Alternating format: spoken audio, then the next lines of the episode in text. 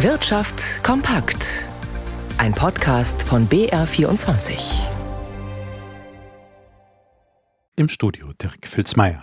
Die Süßwarenindustrie trifft sich ab Sonntag in Köln zur sogenannten Weltleitmesse ISM. Die Branche kämpft mit gestiegenen Kosten, einem gar nicht so guten Image und offenbar Versorgungsengpässen. Die Hersteller von Süßwaren fürchten, dass ihnen in diesem Jahr der Zucker ausgehen könnte. Ralf Schmidberger. Auch wenn immer mehr Bonbons und Fruchtgummis mit Zuckerersatzstoffen gesüßt werden, an echtem Zucker kommt die Süßwarenindustrie nicht vorbei. Das Problem, der Rohstoff darf nicht einfach irgendwo auf der Welt gekauft werden. Die Europäische Union schützt den Anbau in der EU.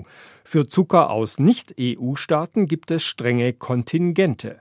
Doch das wird zum Problem. Zuletzt ist die Zuckerernte im wichtigen Anbauland Frankreich wetterbedingt sehr schwach ausgefallen.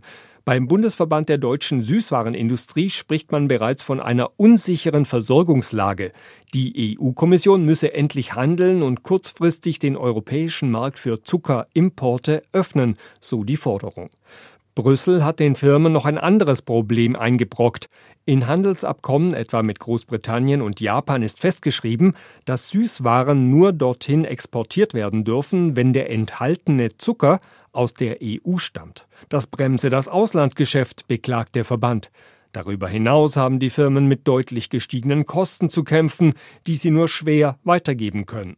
So dass Hersteller bei einigen Geschäften sogar Verluste machen, ist im Vorfeld der Süßwarenmesse zu hören. Noch haben Motorradfahrer in dieser Saison nicht viele schöne Tage für Ausflüge gehabt. Morgen allerdings, angesichts des warmen und trockenen Wetters, dürften einige ihre Motorradsaison eröffnen. Für die Branche startet die Saison damit etwas spät. Einiges an Umsatz hat sie aber schon gemacht.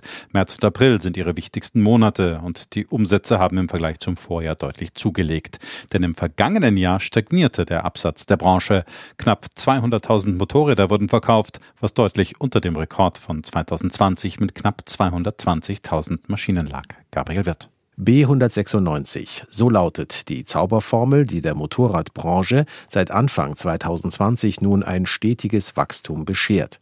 Diese Führerscheinklasse regelt, dass Inhaber von Autoführerscheinen ein Leichtkraftrad, eine sogenannte 125er, fahren dürfen, ohne eine extra Motorradprüfung. Es reicht eine theoretische und eine praktische Schulung.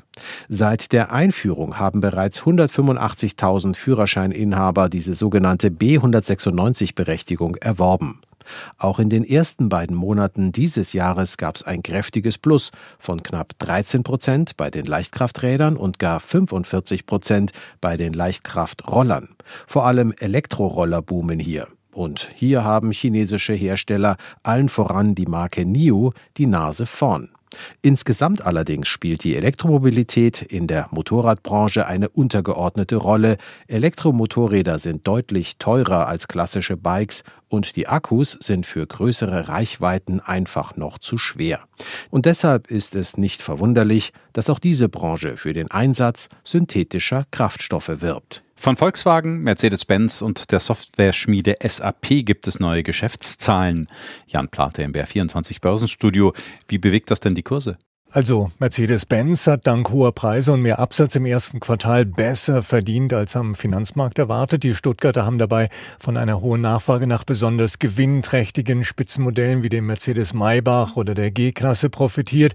Die bereinigte Umsatzrendite im Hauptgeschäftsfeld Pkw, die hat nach vorläufigen Zahlen 14,8 Prozent betragen, während Analysten im Schnitt mit 13,4 Prozent gerechnet hatten. und die Aktien von Mercedes-Benz verteuern sich um fast eineinhalb 2,5 Prozent. Volkswagen hat trotz eines schwächeren China-Geschäftes die Auslieferungen im ersten Quartal deutlich gesteigert durch Verkäufe in Europa. Die Aktien von Volkswagen, naja, die notieren kaum verändert und die Papiere der Software-Schmiede SAP, die springen nach den Geschäftszahlen zwischen Plus und Minus hin und her. Im Moment allerdings äh, doch mit einem satten Aufschlag von fast 6 Prozent. Ja, und der DAX, der verbessert sich aktuell um ein halbes Prozent auf 15.800 168 Punkte.